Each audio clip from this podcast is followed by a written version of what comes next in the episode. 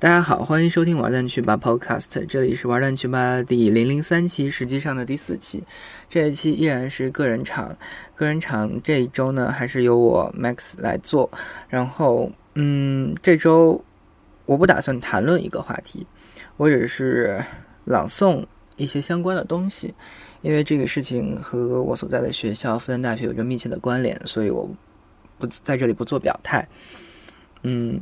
下面朗诵的内容来自于今天，也就是五月十四号，《法制日报》，也就是最早去披露这样一个一百七十七人联名上书这样一个事件的微博。他今天又出了一个很完整版的，所以我觉得，嗯，可以朗诵给大家听。大家拿到信息多的情更多的情况下，就可以自己做出来很合乎自己的价值观的判断了。首先，事件背景：二零一三年四月一日，也就是愚人节，黄洋饮用寝室饮水机中的水后出现了中毒症状。二零一三年四月十六日，黄洋去世。二零一三年四月二十五日，林森浩涉嫌故意杀人罪被逮捕。二零一四年二月十八日，被告人林森浩一审被判死刑，剥夺政治权利终身。二零一四年二月二十五日，被告人林森浩委托辩护律师正式提起上诉。二零一四年四月，复旦一百七十七名学生联名上书上海高院为林森浩求情。复旦一百七十七名学子的求情信出炉过程如下：今年三月，嫌疑人林森浩曾帮助过的学弟学妹和林父共同找到律师咨询，在严一鸣律师的建议下，由学生执笔写了这封求情信。随后，学生们又找到了复旦大学管理学院教授、博士生导师谢百三。谢百三教授参与到事件中，在学生和老师的共同参与下，一百七十七名同学在求情信上签名。四月二十日，求情信连同一封声明书被一同寄往上海高院。好，接下来我要念的是他最开始的一部分的东西啊，前面是一个背景时间轴。一样的介绍。面对公众对复旦学子的争议及指责，近日，《法制晚报》记者独家采访了求情信的倡导者——复旦大学管理学院教授、博士生导师谢百三。记者通过多方采访求证，了解到这一封求情信的出炉内幕。今年三月，林森浩之前帮助过的学弟学妹和林父共同找到律师咨询，在律师的建议下，由学生执笔写了这份求情信。随后，学生们又找到了谢百三，希望由他倡导，在学生和老师的共同参与下，才有了一百七十。七名学生联名上书事件，求情信的出炉。律师建议老师倡导学生参与。上海律师严一鸣告诉记者，一审判决刚出来的时候，林思浩的父亲和同学，也就是他在医学院的学弟学妹来咨咨询过我，并问我愿不愿意做林思浩二审的辩护人。严律师向前来咨询的林父及同学提出了部分建议，这些建议当中包括能不能让同学写一封求情信，让林的家人、同学和被告被害人黄洋的父亲沟通。尽最大努力求得他的谅解。签名者学生部分同学在谢百三金融课后签名，签名的同学都不认识林黄二人。这是前面的一个带括号的引子。小张同学说。我选了谢老师的金融课，上课的教室里有几百人。上完课后，谢老师就说了一下这个事情，并告诉同学有意愿签名的下课来签一下，完全是自愿的。针对求情信，黄洋的父亲黄国强接受中国之声采访时表示，学生的做法太幼稚，并要求政府一定严判林森浩，判处死刑。杀人偿命是黄国强眼中简单不过的道理。复旦大学一百七十七名学生联名上书引发的热议，连日来一直没有停歇。面对社会争议及指责，昨天谢百三发表声明。表示这件事，一百七十七名同学和我是既不为名也不为利，没有什么名利可图。我是一个非法学和非医学院的老师，参与此事有点不伦不类和唐突，只是想做件善事。另外，谢百三透露，事发后学校曾为黄洋的家里组织过多次捐款，老师、同学、校友们都踊跃参加了，但捐款的具体数额一直是保密状态。谢百三认为，这个具体的数额应该由黄洋的家属或者代理律师公开，这样才对得起献出爱心的所有人。下面是当事人对话部分。谢百三经过再三考虑才站出来。您同情林森浩吗？首先，我对黄洋同学的遭遇及其家人很同情，但是对嫌疑人林森浩判处死刑立即执行的话，我觉得有些不妥。您为什么会想着要去做这个事情？我当时就问找我的那些同学们：你们怎么会这么同情他？他们说。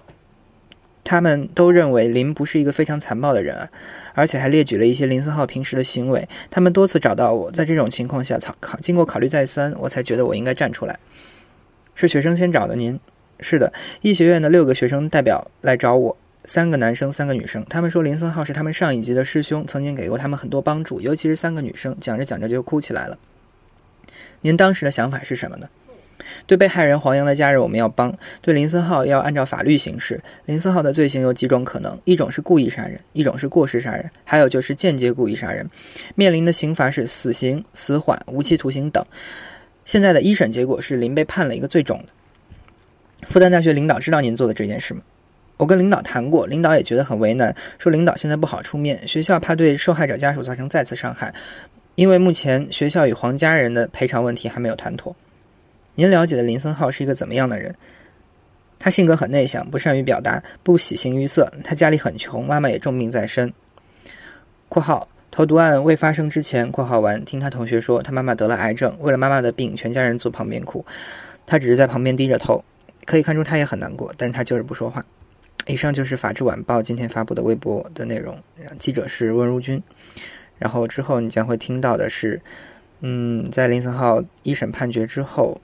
呃，CCTV 十三新闻频道做出的一段专访。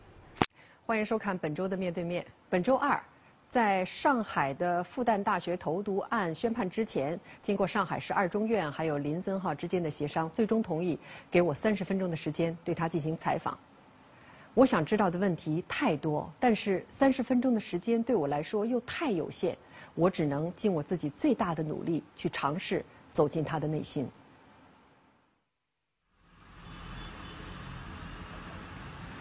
上海今天呢是阴有雨，雨量可达到中到大雨。另外呢，今天北到东北风四到五级，阵风有六级，最高温度。二月十八号，本周二早晨，上海市第二中级人民法院 C 幺零幺法庭内，尽管聚集着众多旁听者和媒体记者，人头攒动，但并不能消减当天清冷的气氛。被告人林森浩。这位十个月前变得众人皆知的复旦大学上海医学院硕士研究生，在十点多走进法庭，等待一审宣判，为发生在他和室友黄洋两个医学高材生之间的投毒命案画上一个暂时的休止符。采取投毒的方法杀害黄洋，判决如下：宣判之前，经由本人同意，林森浩首次接受媒体采访。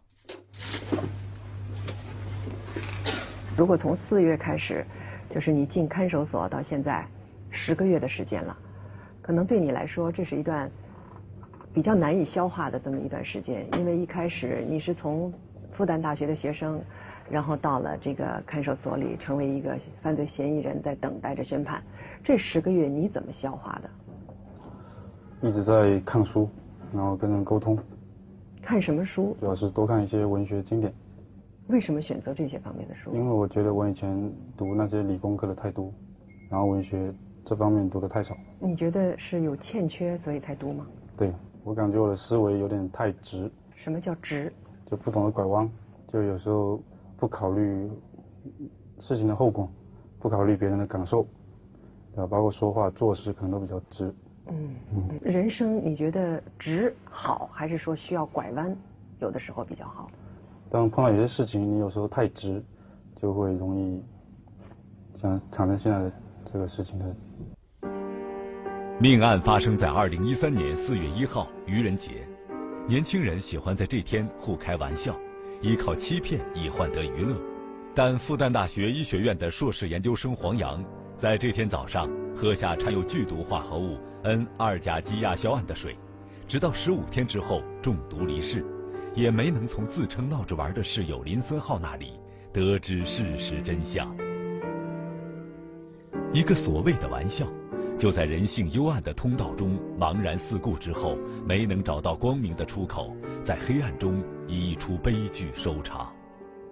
现实的残酷性就在于，一切发生了，它就好像用钢笔在白纸上写了一行字，可能就没法再擦掉了。啊，对。我在猜想，你可能每天都在想，如果这一件事情可以重来，我会这么做。前面一个月这么想，到后来得知这个受害人死掉之后，我基本上就不想了。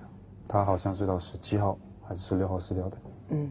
而我呢是到四月二十一号，从我律师口中才知道他死掉的。你知道他的死讯，你心里的就当时就砰就头脑空白，然后后来就什么事情也不想了。那么在不知道黄洋的死讯之前，你是什么心态？我一直还想着他们能不能和解，就是你们俩之间，就是他父母能不能就是说相当于谅解我这样。嗯，然后后来一得知死了，基本上就不会这么想了，你砰一下是为自己还是为他？说不出来。那，真实情况就是说不出来。嗯，头脑中这砰的一下，似乎是案发至今林森浩的表述中与冷静理智相去最远的一刻。多数时候，谈及那次亲自投毒的命案，他表达精准，情绪克制，会用受害人来称呼曾经的室友黄洋，像在讲述别人的经历。但他的老师、同学、亲人都无法平静。他们无法想象是什么样的动机让林投下剧毒，把共同生活了一年多的室友推向死亡边缘。二零一一年八月，你和他住在一起，有两年多的情分，应该说是。对。那有你们两个之间是一直相处的比较和睦，还是说一直就彼此看不顺眼？是哪一种情况？也不是说看不顺眼，就是呃不铁。不铁，就是比如说你这个性格跟我这个性格好像就不是能够成为好朋友的那种。嗯。但是普通同学我们肯定是做得来的。如果用相安无事来描述你们之间的相处的话，可以吗？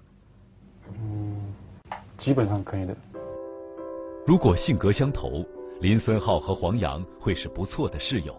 两人经历相似，出生在普通家庭，通过努力进入复旦大学医学院攻读硕士研究生。两人都堪称学霸。二零一零年，林森浩本科毕业时免试入读复旦医学院，曾获得复旦二零一二年研究生国家奖学金。他在核心学术期刊发表论文十三篇，其中五篇都是第一作者。同样，黄洋不仅成绩优异，还是校内辩论赛最佳辩手，西藏支教志愿者领队。案发前。他还以笔试第一的成绩进入医学院博士复试名单，但在性格上，他们恰处在两端。林森浩沉默严谨，黄洋善于表达，一个阴郁，一个阳光。在这间狭小的寝室内，性格对撞，两人相处的并不算愉快。你们平时更多的是以一种什么样的方式去交流？交流的多吗？交流的，跟其他同学相比肯定不多。啊。但是肯定是有交流，不会说导致我要去把他弄死。那更是问题了。在没有矛盾的情况下，为什么想到用这种方式，想到用那样的一种剧毒的化学试剂？你们外界不是普遍的认为我妒忌他博士考上了吗？这是外界，但是真实的呢？真实，其实我跟他之间没什么矛盾。我后来回想这个事情，我会去做这么一个事，那么应该原因不在于黄洋上面，就还是我自己个人没有把这个负面情绪调整好。林森浩的同学认为，黄洋性格外向、骄傲，说话有时带刺儿，有可能刺伤过林的自尊。两人在二零一二年年底就互删 QQ，在网上绝交。而拼凑过往的生活碎片，林森浩并不太擅长处理负面情绪，在网络上，他就曾用极具攻击性的语言辱骂自己的同学、公共人物。据林森浩的同学回忆，在本科时。他因跟同学争执，连续发了十几条恐吓短信。二零一三年三月，临近毕业，林森浩在继续读博和就业之间彷徨，最终的选择是到广州中山大学第一附属医院超声科。这个被很多人简单称为做 B 超的科室，并不能满足林森浩从事临床医学的愿望。他在微博上说：“其实就一份工作，无需纠结。”举棋不定者浪费时间，扼杀生命。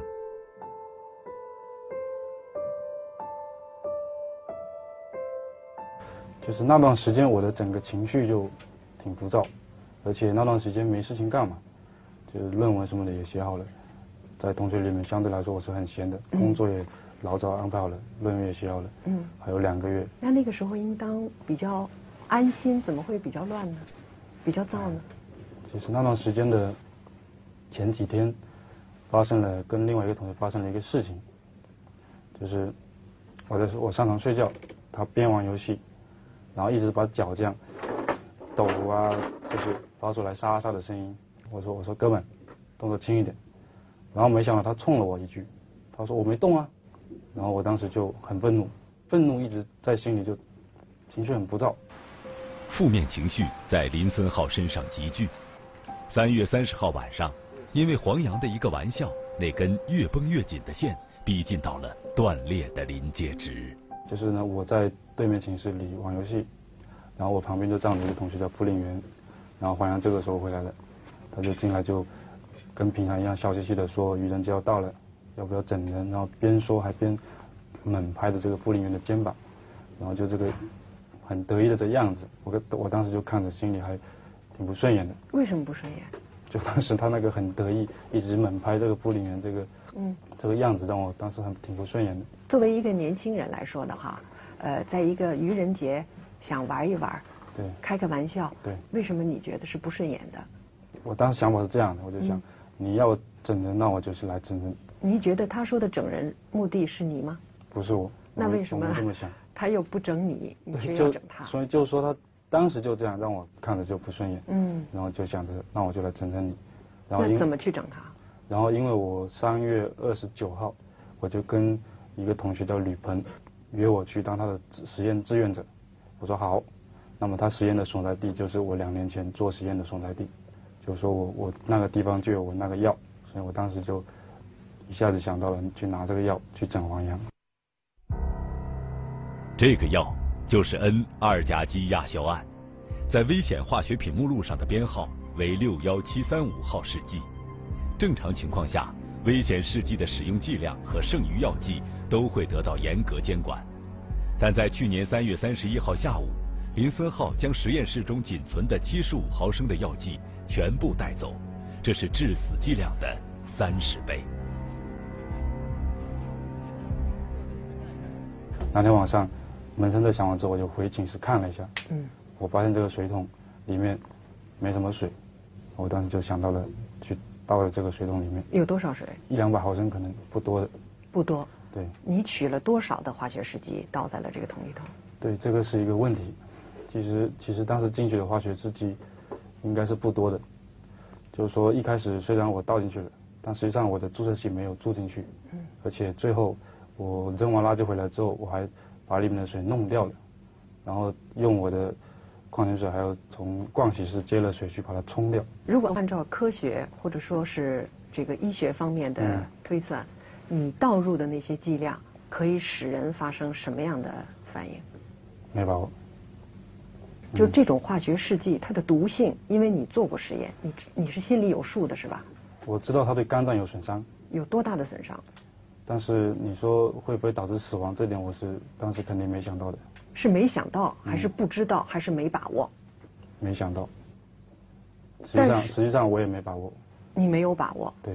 你是一个学医学的学生，这个就跟我刚才说的这个性格的这个直有有点关系。也就是说不计后果。对，但根据检方的指控，林森浩对 N 二甲基亚硝胺可以说再熟悉不过。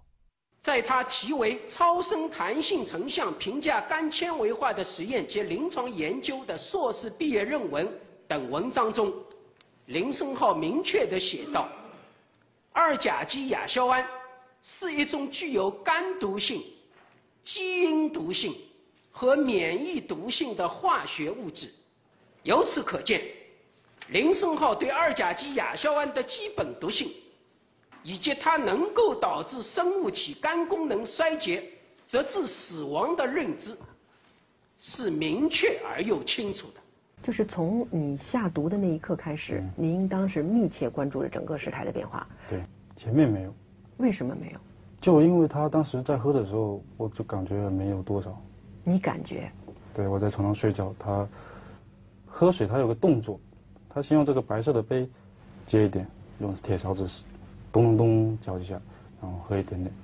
啊，那那么那天早上他是这样的，喝完之后就这样喷喷到地上来了，然后再再呛咳，想把喉咙里的东西给呕出来。嗯，对我当时就想，这个应该没什么事。你总是在从你的这个角度、主观的这个视角在看，你觉得应该没事，你觉得他喝下去应该很快就好。对，那事后你怎么看？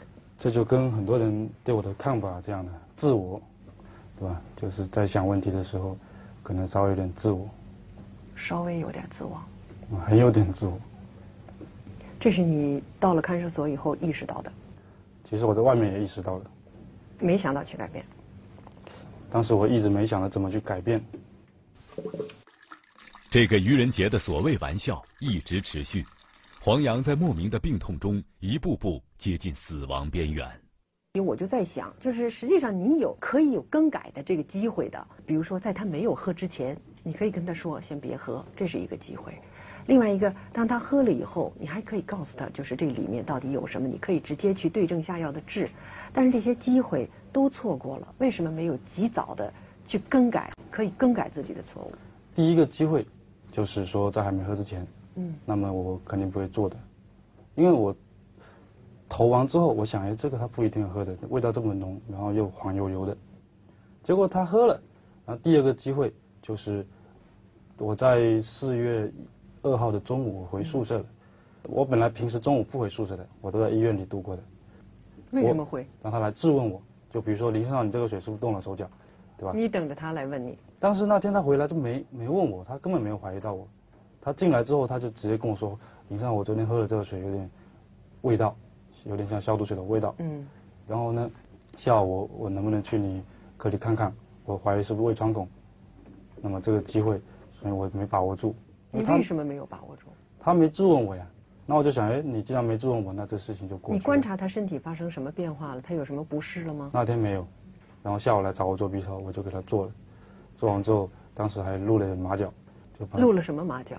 他让我看胃，嗯，我还看了他的肝脏。那个时候他的肝脏出现问题了？没有，讲话里面就多了这么一句，我说，你看胃没问题，肝脏也没问题啊，就这样。后来我就自己自圆其说，把它缓过去了。当晚。黄洋去往医院检查，化验结果显示肝功能出现损伤，但病因不明。就在黄洋住院的四月五号，林森浩在微博上说：“不安的社会，迷茫的人，带种的就来真的。”那时他刚刚看完电影《古岭街少年杀人事件》，这部台湾电影改编自二十世纪六十年代台湾青少年真实的杀人事件，讲述失败的成长，残酷的青春。出来混就不要怕死，林森浩在结尾写道：“用力站起来啊！你不会死的，相信我。”一住进重症监护的时候，我基本上我就不知道怎么做了，没有勇气。那个时候，如果你有勇气的话，应该怎么做？应该肯定是积极跟医生讲，积极跟医生讲这个事情是我一个恶作剧，是这么一个药，你们看看怎么样治疗。小林，你觉得你做的这件事能用恶作剧来解释吗？初衷肯定是恶作剧，我就当时就想着，哎，黄洋这个事情应该过一段时间会好，对吧？而且老鼠到后面确实也是生龙活虎的，就那些没死的老鼠到后面生龙活虎。但是你刚才说的是没死的老鼠，对，有没有它的身体里面由于被注入了这样的一个剧毒的化学试剂，他死了的情况？所以，我刚刚说了。就是我这个有点自欺欺人，我就在我的脑子里就不去想这个了。但是可能我这个这个想法太幼稚，所以幼稚在哪儿？就不计这个后果。然后第二就是把把伤害别人身体的这种行为，好像在我这里不是我的一个底线这样的。就那段时间来说，本来应该说每个人做事都有一个底线，对吧？你不应该这么做。为什么这么最基本的东西？当你长到这么大，而且你的智商又这么高的时候，反而会没有具备。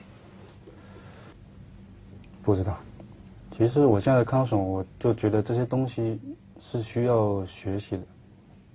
就是你，你头脑里的底线，你做事的习惯方式、思维方式，都是需要你学习的。除非你在很小的时候，可能在你的家庭周围环境那种很强烈的这种反反复复的。刺激导致你头脑里从小就形成了这种习惯。你要是从小没有，那么你长大之后要学习，必须是要自己经过反复不断的强化。你有吗？你有学习过吗？所以我没有。四月十二号，医院给黄洋家属发出了病危通知书。当天，林森浩被警方刑事拘留，他对投毒事实供认不讳，但坚称自己是开玩笑，并非蓄意杀害。这一点让黄洋的家属感到不满。啊，什么开玩笑？开玩笑怎么有人拿？毒药来开玩笑的？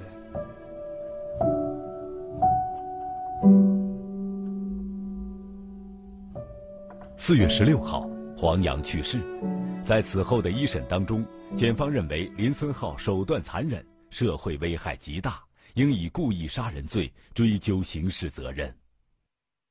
我的这个行为，导致了我同学黄洋的死亡，给他的家庭确实带来了非常沉重的打击。那么我罪孽确实是特别深重的。我对不起，我也对不起我父母将近三十年的养育之恩。但我一定会接受法院给我的任何处罚。一审结束后的这个春节，对于黄洋父母来说，每时每刻都是煎熬。他说害怕回来，回来就是一提起这些事，他都要伤心的。同样悲痛难忍的，还有林森浩的家人。他要故意杀他的，我说我到死我都不会相信。他，我孩子这个人不会那个心不会阴暗到那个程度，不会歹毒到那个程度。这位父亲也读不懂自己的儿子了，一个曾亲手抄下医学之父希波克拉底誓言的准医生，也是一个站到了被告席上的杀人犯。是你是学医的。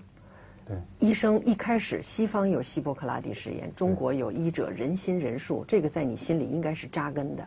但是你刚才跟我叙述的这一切，是你在没有任何把握的情况下，让你的同学身体里面摄入到这么多剧毒的这样的一些试剂。对，你不觉得这有点矛盾吗？对，我也一直跟承办的公安说我这个人矛盾。但是像我在医院里的，我在临床待了也一两年的时间。在临床上，我的所作所为，那应该是悲天悯人，应该是当之无愧的。嗯。但是我确实做这个事情，就是这次的这个卑鄙的事情，确实就跟我这个是大大的矛盾。你能解释吗？就是自己性格中的这种巨大的反差。我，我想想啊，我真的这个有点可能有点解释不了，就可能还是跟我这个做事不计后果这个习惯。嗯。有关，嗯，对。判决如下。全体起立。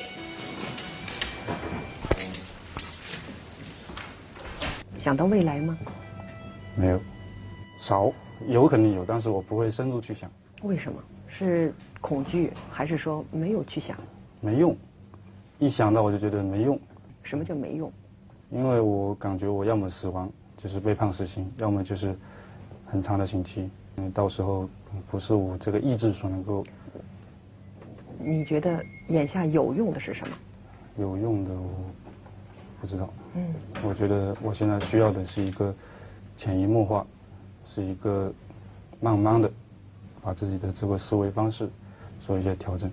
调整还有用吗？那么，假如活着的话是有用的。嗯。嗯，假如死亡那就没用。嗯。被告人林森浩犯故意杀人罪，判处死刑，剥夺政治权利终身。讲话，请法警将被告人带下黄押。我只能说三个字：对不起。对，但把我忘了。那天在现场，林森浩自始至终都没有回过头去看过一眼在旁听席上的他的父亲，哪怕最后。他的父亲高喊着不服判决。有人分析说，林森浩的性格太冷漠。但是世界上性格冷漠的人多了，可有几个会去害人伤人呢？也许是因为他们心里面有一道底线存在，那道底线就是尊重生命。性格再冷也不会越这个雷池。这道底线是一，其他的不管是学历、财富还是社会地位也好，都是零。没有这个一在前面的话。后面有再多的零，恐怕也是无济于事。以上的这一段音频来源是中央电视台新闻频道在黄洋投毒案一审判决之后对林森浩做出的采访。嗯，视频原视频应该是面对面节目其中的一期，希望。能够对大家了解这个事情的经过有所帮助。作为复旦的学生，我我不太想去评价这件事情，我只是想说，请各位在得到最多的信息的情况下，用自己的价值观做出最准确、最符合自己需要的判断。也希望你的判断不会影响到其他人的立场，不要形成一种暴力之气就好了。以上就是本期玩蛋去吧的内容。如果你想要找到我们的主播，欢迎在新浪微博关注“玩蛋去吧 Podcast”，或者在微信加朋友的时候输入 “play with your egg”，搜索关注“完蛋去吧”的微信公众平台，和我们进行勾搭。另外，我们的节目现在在苹果的 iTunes Podcast 里面已经上线了，大家可以选择在 Podcast 进行收听。他们有非常方便的本集播放完毕时结束播放这一个功能，可以在睡觉之前使用。